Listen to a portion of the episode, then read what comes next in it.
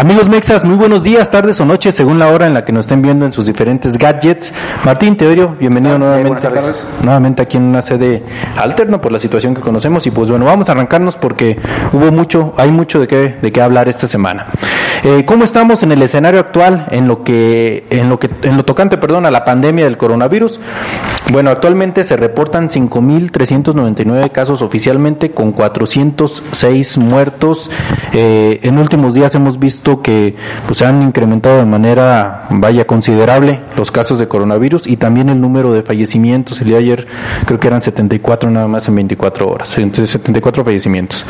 Eh, vamos a hablar también de la crisis hospitalaria, eh, retomando el tema de la semana pasada que nuevamente tiene por ahí dos casos que estaremos comentando. La relación de los gobernadores con la federación y pues bueno, terminaremos con el tema de la OPEP. Eh, sus comentarios en relación al escenario actual del coronavirus, Martín Tiberio. Eh, bueno, pues me parece que, como bien comentas, pues es, eh, si bien no alarmante, sí de manera muy preocupante que vamos en aumento. Los casos ya van, como las gráficas lo indican, en casi 400 casos por día, eh, pero no es acorde con las medidas que se han venido tomando con respecto al tema de la crisis hospitalaria y demás, pues hay muchas cosas que se pudieran hacer mejor. Pues definitivamente, creo que como lo hemos dicho, estamos ahorita apenas iniciando, es algo que creo que mucha gente no entiende dado que por lo menos aquí en, este, Querétaro se ha visto que con el paso de los días se aligera el compromiso que tiene la ciudadanía con respecto a esto, y esto pues puede venir en días eh, próximos a agravar esta situación de la que estábamos precisamente hablando ayer. Sí, se ve gente, se ve gente en las calles y me preocupa. ¿eh? Bueno, la crisis hospitalaria, eh, esto lo, retomamos de la semana pasada. La semana pasada platicábamos por ahí el caso de Monclova, el caso de eh, Tijuana y Tlanepantla. Tres, tres este, crisis dentro de hospitales que se han suscitado. El día de ayer, eh, el día de ayer, perdón, en Puebla se da un altercado por, vamos, bueno, básicamente por qué sucedió. Pues médicos reclamaban la falta de insumos básicos y, aquí es bien importante acotar los insumos básicos para protegerse ellos en la en el ataque pues del, del coronavirus pues no los tienen lo han tenido que pagar con sus propios medios y a veces ya ya está empezando a ser difícil el acceso para que ellos inclusive puedan puedan llegar a ellos entran en paro digamos simbólico toman la previsión de llamarle a un reportero a un periodista de grupo imagen que va a documentar el, el paro simbólico y pues nada, que la, la autoridad dentro del hospital lo mandó a sacar, terminó en un altercado, llegaron a los golpes, golpearon por ahí al, reportero, impidiéndole hacer su trabajo. Sí, en pleno ejercicio de sus derechos periodísticos. Una garantía, ¿no? El hecho de poder comunicar. Y otro caso que se da en, en, la ciudad de Tijuana, pero bueno, eh, impresiones de lo que sucedió en Puebla. No, me parece que eh, la delegada eh, en particular, pues no tienen como una autocrítica. Eh, me parece que pues en su ejercicio de labor periodística este reportero va a documentar los hechos y que se le reprima de esa manera pues es reprobable. Y bueno, yo considero ayer nuevamente eh, es el discurso de la cuarta transformación del gobierno federal contra la realidad la realidad que nos comparte, que hace visible el personal médico en distintas instituciones de salud pública, particularmente en el IMSS. Eh, seguramente el ISTE, porque es trabajadores del Estado, se ha dejado ver un poco menos, dado el compromiso laboral que tienen ellos con el mismo gobierno posiblemente, pero pues la atención al ciudadano en el IMSS, el Seguro Popular, bueno, ya no existe, pero el IMSS particularmente muy malo. Esto me deja ver, Jair, que el tema de que el médico o las personas que trabajan y están haciendo frente a esta situación han tenido que desembolsar de sus bolsas para poder acceder a estos bienes eh, me, refiero a protección personal, cubrebocas, eh, gafas, eh, caretas, guantes y todos estos trajes, me parece que va a terminar cayendo en una incongruencia por parte de la cuarta transformación, un gobierno que ha dejado ver claro que su intención es generar una nueva redistribución de la riqueza, que literalmente se pueda distribuir de una mayor forma. Con esto me refiero a que se generarán nuevos capitales, nueva riqueza para las personas que estén aprovechándose o están haciendo ventaja de, la capacidad o la incapacidad del Estado para proveerle esto a la ciudadanía y a los médicos, y que a final de cuentas eh, pues va a polarizar un poco más el tema de algunos ricos y otros muy pobres. Sí, ya en Facebook se ven ofertas de 4 o 5 pesos por cada cubreboca y te, y te mandan a tu casa el paquete de 100. Pero vaya, el costo de producción es de 10, 12 centavos. El, el, N95 eh, alrededor de los 200 pesos por pieza cuando el precio de 70, 80 pesos en el mercado. Bueno, eh, en Tijuana, ¿qué, ¿qué, sucedió en la ciudad de Tijuana? Y este es un tema yo creo que muy relevante porque tuvo eco a nivel nacional. Básicamente porque un doctor jubilado de la Clínica 20 del IMSS de la ciudad de Tijuana mmm, regresa después de estar en jubilación, pues apoyar a, su, a, sus, a, a sus ex compañeros eh, médicos, hacerle frente a esta, a esta pandemia y puede darse cuenta de que no, pues obviamente no tienen los insumos, no tienen lo, lo que platicaba, lo mismo, el mismo tema que sucedió estando Puebla, muy lejos de Tijuana, pero él toma, digamos, la iniciativa de hablarle a un amigo que afortunadamente, porque si no ni nos hubiéramos enterado, ¿eh? afortunadamente para él, su amigo pues tiene muchos reflectores, es eh, uno de los mexicanos más destacados en lo que hace, que es pues, cine, es comedia, es televisión, es producción, todo el mundo conoce a Eugenio Derbez, ¿para qué les digo más? Bueno, pues le manda una cartita y le dice, oye, ayúdame a difundir porque pues no tenemos los insumos necesarios. Eugenio Derbez, eh, en un acto muy responsable, y a mí es lo que me da coraje, que hoy en día es un blanco de ataques y sí, cuando su video ni siquiera es alarmista, no está atacando directamente a nadie. Señalando puntualmente. O sea, jamás dijo que, que, era por culpa de la 4, jamás dijo absolutamente, no, nada más dijo, oye, a mis amigos, a, mis, a mi amigo que estaba en, en, el retiro regresa a trabajar y le faltan insumos para hacer esta labor tan noble de atacar el coronavirus. Y bueno, al siguiente día, eh, pues primero López Obrador acusando a este y otros personajes de ser utilizados por sus adversarios, por los conservadores, por el neoliberalismo para atacarlo. Lo desmiente también la delegada del IMSS en Baja California le dice, señor Derbez, usted está mintiendo en un video. Y yo creo que no han pasado algunas horas cuando por ahí el gobernador Bonilla hizo unos, unos comentarios. Tiberio, coméntanos un poquito. Pues literalmente dijo que estaban cayendo como moscas los médicos en, en su estado y particularmente en la ciudad de Tijuana. Es algo pues bien desafortunado porque nuevamente reiteramos el tema de que pues es la realidad versus el discurso. Yo no entiendo a qué van o cuál es la intención de, de, de ir en contra de, de, la expresión o de la, de la libertad de de la realidad y de, sí, no, y de la su realidad, porque que están sucediendo. Vamos a dejarlo y es el yo creo que es el sentimiento de los médicos, no es posiblemente el daño que puedan recibir ellos porque pues eso es un compromiso que en este día al día de hoy yo creo considero nuestros soldados haciendo el frente de esto a nuestros médicos y que a su vez el ellos a poder ser afectados de esto pues van a generar afectaciones a su familia, a sus hijos, a sus esposos, a sus esposas, a generar a su familia. Lo que por lo que muchos ya se han recluido, afortunadamente hay o hemos dado cuenta de que a iniciativa privada, algunos hoteles, algunos grupos de personas le han dado refugio o, o, o han prestado sus instalaciones para que estas personas puedan aislarse voluntariamente con la intención de pues, generar no generar más desorden, ¿no? No, me parece aplaudible la actitud del gobernador, porque independientemente de que salga la delegada del Seguro Social a desmentir a Eugenio Derbez, eh, pues es la responsabilidad, tanto por mandato constitucional que tiene el gobernador de Baja California, como también su responsabilidad eh, ciudadana o para con los ciudadanos de Baja California, el mostrar el apoyo a pues, personal médico. Y por otro lado, me parece sumamente preocupante, Yair Tiberio, el tema de que el vocero de la presidencia, el encargado de la comunicación social, y que el presidente de la República diga, me acaban de pasar una listita con los tuiteros y famosos que están en contra de mi gobierno. Es que no es que estén en contra de su gobierno, es que están en contra en la forma en cómo toma decisiones y que, pues a final de cuentas, ellos son libres de expresar su opinión. Como lo hicieron a favor ¿no? de él, incluso en determinado punto, ¿no? Yo no lo veía criticando esto en un pasado, eh, cuando hubo posicionamientos, claros posicionamientos no solamente de ellos, posiblemente de Derbez, yo recuerdo haber escuchado algunos de su parte, sino de muchos otros que, bueno, yo no recuerdo que se haya quejado, ¿no? De, de, de la expresión que tenían en ese entonces. No, y, y a mí lo que me resulta realmente eh, preocupante es que se rebaje, o más bien, sí, hay que decirlo, que nuestro presidente se rebaje y aparte infunda un coraje en contra de personalidades que lo único que están haciendo es dar su, su punto de vista y desde, desde mi perspectiva yo creo que es un punto de vista que abona. Claro, se solidariza con quien necesita, porque aparte están los hechos y personal médico en la publicación que sube Eugenio, pues hacen muestra de que ya recibieron apoyo de los ciudadanos de Baja California, cosa que no debería de ser eh, atacable. Sí, yo creo que eh, va, va, a seguir, ojalá no se callen las voces por miedo, porque como yo les decía, lo que hizo el presidente fue exponer a Derbez, al Chicharito, a Talía, que son los que a los que se refirió y no se refirió con su nombre, ¿eh? también hay que decirlo. Claro. Dijo un deportista, una cantante y un comediante. Cuando yo creo que son tres mexicanos de los más rifados en lo que en lo que hacen, este y, y poniéndolos al nivel de que son empleados del neoliberalismo, son empleados de, de los conservadores y bueno, lo que ya sabemos. Eh, otro tema importante en esta semana tiene mucho que ver con la relación de los gobernadores con la federación. Esto toca en dos, eh, en dos puntos, eh, la salud y el presupuesto. ¿Qué es lo que ha sucedido tocante a la salud? Pues bueno, platicábamos eh, hace unos momentos afuera de, de, este escenario que la ciudadanía, antes de ir a tocar la puerta de la federación, pues está su gobernador. Entonces, hasta, hasta por necesidad, los gobernadores tienen que verse más responsables.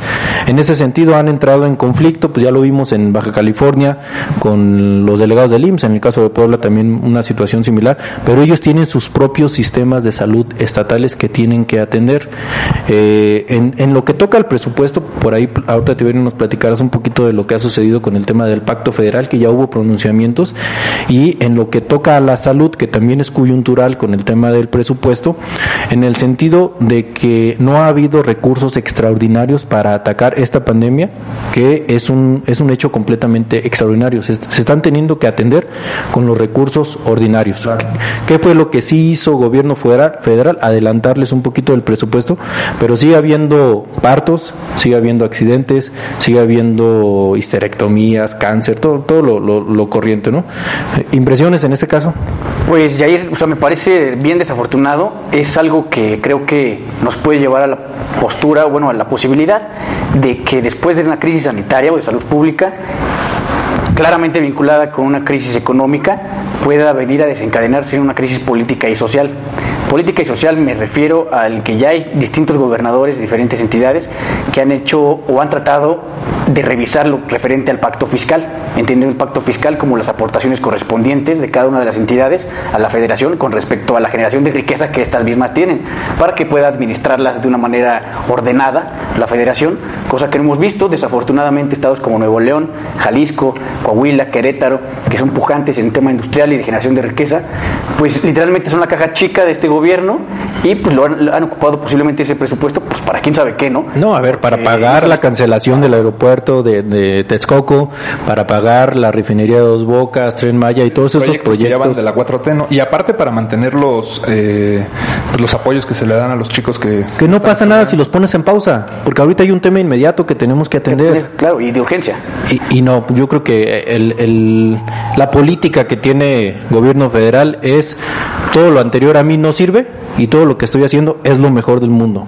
y, precisamente por eso el pronunciamiento de los gobernadores de Jalisco y de Nuevo León, porque están preocupados al no ver incentivos eh, específicamente para los grupos empresariales que son eh, los que están generando eh, pues todo este el tema. Son ahí están los empresarios más importantes. con, un doble peso. y quienes se han visto muy solidarios en muchos sentidos. Estábamos ya revisando información que el, el, hipódromo el, centro Banamex el hipódromo de las Américas va a ser acondicionado por parte de la iniciativa privada como un hospital que va a ser administrado por la Sedena pero que pues a final de cuentas tiene o se implementa con capital y recursos privados. Claro, 90 camas en el centro City Banamex. Y estos mismos empresarios... 1200 van a ser camas, 1200 camas. Estos mismos empresarios como los 10 de Monterrey, el famoso grupo de los 10, como vaya otros, otros eh, grupo Ángeles, algunos, son los mismos a los que López Obrador dijo, no va a haber opción de que eh, temas fiscales, de condon ni siquiera condonaciones, lo único que, que pedían... Prórrogas. Son prórrogas, es ahorita atendemos este tema, nos solidarizamos para poder seguir manteniendo una nómina funcionante y que la gente pues no tenga que salir por necesidad a buscar las calles. Hay un video que se hizo, me platicabas hace ratito un video que ah, se hizo. un video muy viral de un empresario de Sonora que con mucha tristeza y... Y, ni siquiera un macroempresario. Sí, no, o sea, es un restaurantero de Sonora en donde pues graba eh, con tristeza tristeza dirigiéndole un mensaje a sus colaboradores y trabajadores, eh, muy enojado porque pues es el último cheque que él en sus capacidades puede pagarles y pues haciendo un claro llamado a, pues, al gobierno de México para que pues ponga los ojos en esta realidad y, porque al final de cuentas pues se siguen pagando los programas estrella del, del presidente de la República y se deja en indefensión a trabajadores, gente que son jefes de familia, que tienen hijos, que tienen madres. Y esos pequeños y, y medianos empresarios son los que más afectados se van a ver. O sea, ya ni hablemos de la papelería, ya ni hablemos de la tiendita, un tallercito mecánico con 10, 12 empleados, están quebrando. El, mesero, el cocinero, el de la barra. No, infinidad, son millones de personas que se van a ver afectadas, que ya están afectadas. Ahora, eh, ¿por qué hablamos de estos temas de salud pública enfocados a, una, a un tema político? Porque incide en, en la letalidad. El enemigo a vencer es el, corona, es el coronavirus. Ahorita no tendríamos por qué estar hablando de política. Nuestro presidente ayer hablando de elecciones, diciendo con, el tema de la revocación de mandado, caray, o sea, no estamos en momento de hablar de política, estamos en momento de hablar de un, un enemigo a vencer, que no son los fifís, no, son los conservadores. el enemigo se llama coronavirus. Y no, distingue, ¿eh? no distingue de nada. Ese coronavirus en el mundo tiene una letalidad del 6.3%, pero en México la letalidad hasta las cifras reportadas ayer es, es del 7.5%, es decir, estamos por encima del promedio y en ese promedio están tanto los países que han actuado bien, eh, como el caso de Corea, en algunos otros casos que se han dado, Alemania, eh, eh, Rusia, y también los países que no han actuado bien, como Italia, como España, como Estados Unidos en un principio. Entonces estamos por encima de ese promedio y no estamos, no estamos ganando la batalla en México. Yo lo que veo es que si estamos por encima del promedio en la letalidad, no estamos ganando la, no, y venimos perdiendo varias batallas, porque precisamente hoy Fitch nos dan una nueva calificación. Hoy estamos en la triple B menos y pues tenemos el riesgo de perder eh, el grado de inversión. Referente a Pemex, ¿no? Exactamente, que curiosamente eh, va relacionado al tema de, de la producción de barriles eh, que se fue en, boga estos últimos días y esto implica que perdamos los fondos de inversión que estaban proyectados para este año. Ahí Tiberio nos puede compartir un poco más. Referente al tema de la OPEP, pues desafortunadamente nos quedó claro que pues no tienen muy bien identificada nuestro gobierno federal, bueno, o el gobierno de México, cómo es que se manejan las cosas a nivel internacional y muy específicamente referente a ese tipo de organizaciones como es la OPEP. Recordemos que la OPEP es una organización a nivel mundial en la que forman parte o de la que forman parte la mayor parte de los países productores de petróleo del mundo y si les adhieren algunos otros. México es uno de los invitados a la OPEP, por eso se determina OPEP Plus. Y bueno, el, acuerdo para hacer fines prácticos era que todos los países redujeran su producción en aproximadamente un 23% con lo cual lograrían estabilizar el precio de mercado a un punto en el que fuera conveniente para que todos pudieran generar la utilidad necesaria y poder hacerle frente a esta contingencia. Desafortunadamente nuestra Secretaría de Energía no tiene ni los tamaños ni la capacidad orgánica para poder llevar a cabo una de estas negociaciones. Lo dejó ver claro al momento en el que ella decide levantarse de la, de la sesión, dada que no, no era una de sus posibilidades explicarle cuál es el modelo de nación que, que, que, pretende López Obrador y por qué no puede decirle o no puede salir a decirle a los mexicanos que si sube el petróleo es porque lo, o si baja el petróleo es porque lo deciden los productores del petróleo. O sea, si, ya que él había dicho en días anteriores que él había decidido, ¿no? Eh, bajar el precio de la gasolina para bien de todos. Pero te viste muy benevolente, Tiberio. Yo creo que la realidad es que pues, hicimos el ridículo a nivel internacional. Fue una escena, decirlo, sí. una escena digna de... No, no, y es que aparte los medios que lo, lo, toman de esa manera, pues no son los medios fifís ni los medios conservadores, es la prensa internacional especializada en, en, energía. ¿Qué fue lo que sucede? Digamos, los voy a platicar con mis la ruta crítica, como yo lo, como yo lo, como yo lo pude documentar. Eh, Efectivamente invitan a, la, México a la participación en esta reunión de ministros de energía. Nuestra ministra de energía, Rocío Nale, que sinceramente yo creo que no es una persona con la capacidad para ser eh, secretaria de energía, pero bueno, fue en representación.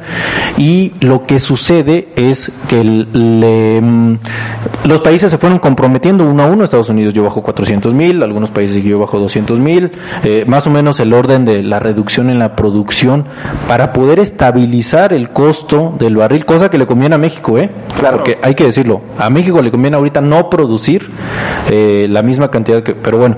Eh, le toca a México. México, ¿cuántos barriles?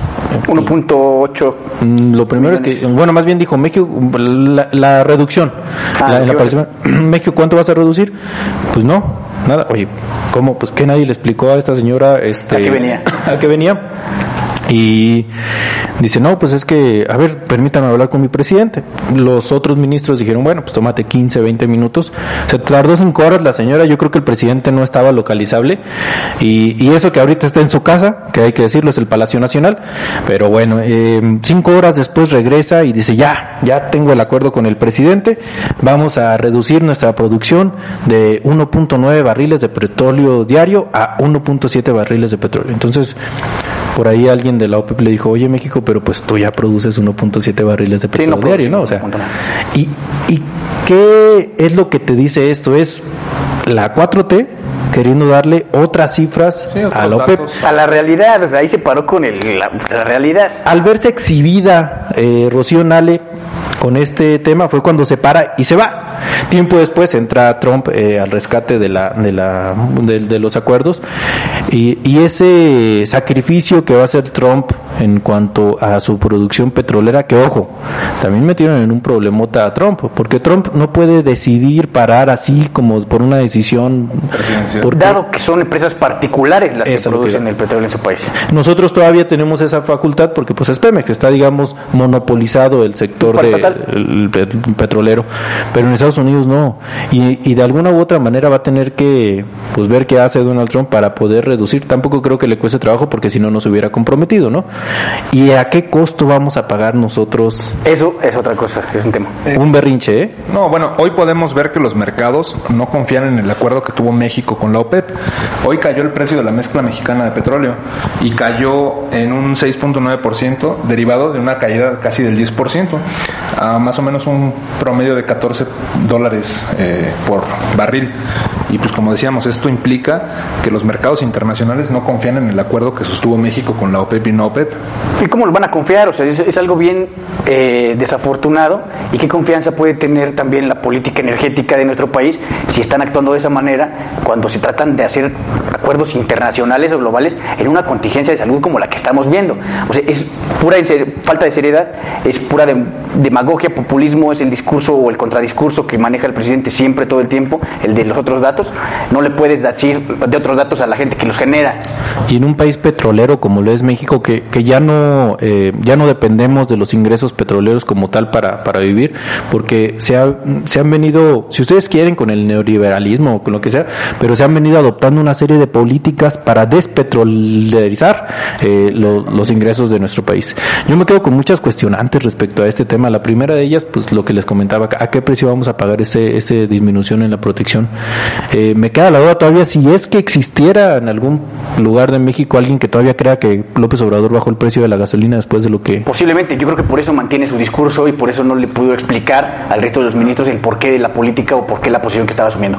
No, y me queda claro que también eh, no se van a salir de su línea discursiva. Hoy en la mañanera, eh, Rocío Nale dice que pues a México eh, le afectaba más que Arabia Saudita porque ellos producen 13 millones o Estados Unidos que producen 13 millones de barriles, pero lo que no le quedaba claro a la secretaria o es que no lo querían reconocer, que ese es el tema, no quieren reconocer que ese 23% de reducción es generalizado en el mercado internacional para la estabilización del y precio. significa otras cantidades. Y significa otras cantidades, pero lo que significa es que queda en evidencia el discurso del presidente, volviendo al tema, de que por él baja el precio de la gasolina cuando está claramente marcado que es por precios internacionales. Al apreciarse el petróleo, pues va a haber un ajuste en el precio de los combustibles. No, y aparte lo dijimos, si lo hubiera querido bajar por decreto el presidente, claro que lo hubiera podido hacer, reduciendo el IEPS, y entonces hubiera bajado 5 pesos más el precio de la gasolina de, de, los que llegó a 14, 13 pesos por barril. Hubiera podido haber llegado a los 9 pesos por barril, pero fue una decisión que no tomó el presidente de la República. Hay, hay, dos cuestiones, el ingreso de Pemex es referente al costo que tiene y el precio de venta como petróleo y otro es muy diferente el ingreso que tiene el Estado por el cobro del impuesto a la gasolina. Ese se configura de una manera distinta y ese pues es estable hasta cierto punto porque es un margen, pues una fórmula. El tema del ingreso petrolero a la exportación, al precio internacional, ese es el que se podía haber visto beneficiado en nuestro país.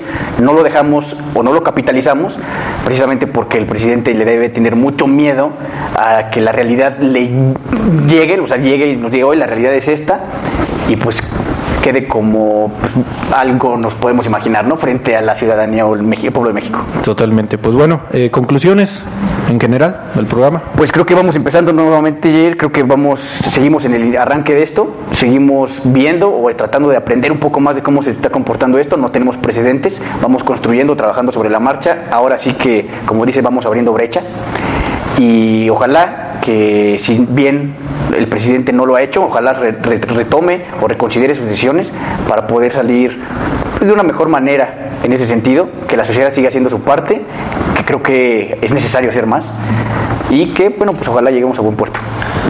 Invitando nuevamente a que los ciudadanos se sigan solidarizando desde las medidas más básicas como quedarse en su casa, salir a lo esencial nada más, eh, bien por aquellos eh, que se han tomado el tiempo de donar algo de, en sus negocios, solidarizarse con quien menos tienen, mal por las autoridades que quieren minimizar las cosas, ocultar eh, pues ciertas cifras, bien por aquellos gobernantes que están dando la cara ante la adversidad y pues decirlo nada más que no nos queda más que eh, pues estar juntos en esto y ponerle pues el mejor ánimo y la actitud.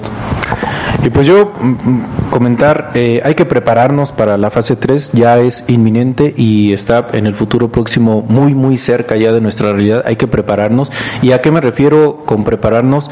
Pues básicamente estar bien de mente y bien físicamente porque se viene un encierro ahora sí ya obligatorio. Eh, un mensaje que yo sí quisiera darle a Eugenio Derbez, al Chicharito y a Talía, perdón, Perdón porque nuestro presidente, digo ustedes también son mexicanos, pero perdón porque nuestro presidente actuó de una manera muy irresponsable con sus familias, muy irresponsable con ustedes. Invitarlos a que no se callen, a que así como lo hicieron de una manera, yo estoy orgulloso de ustedes, de los tres. Mexas, muchas gracias. Hasta la próxima. Estamos a la orden. ¿eh?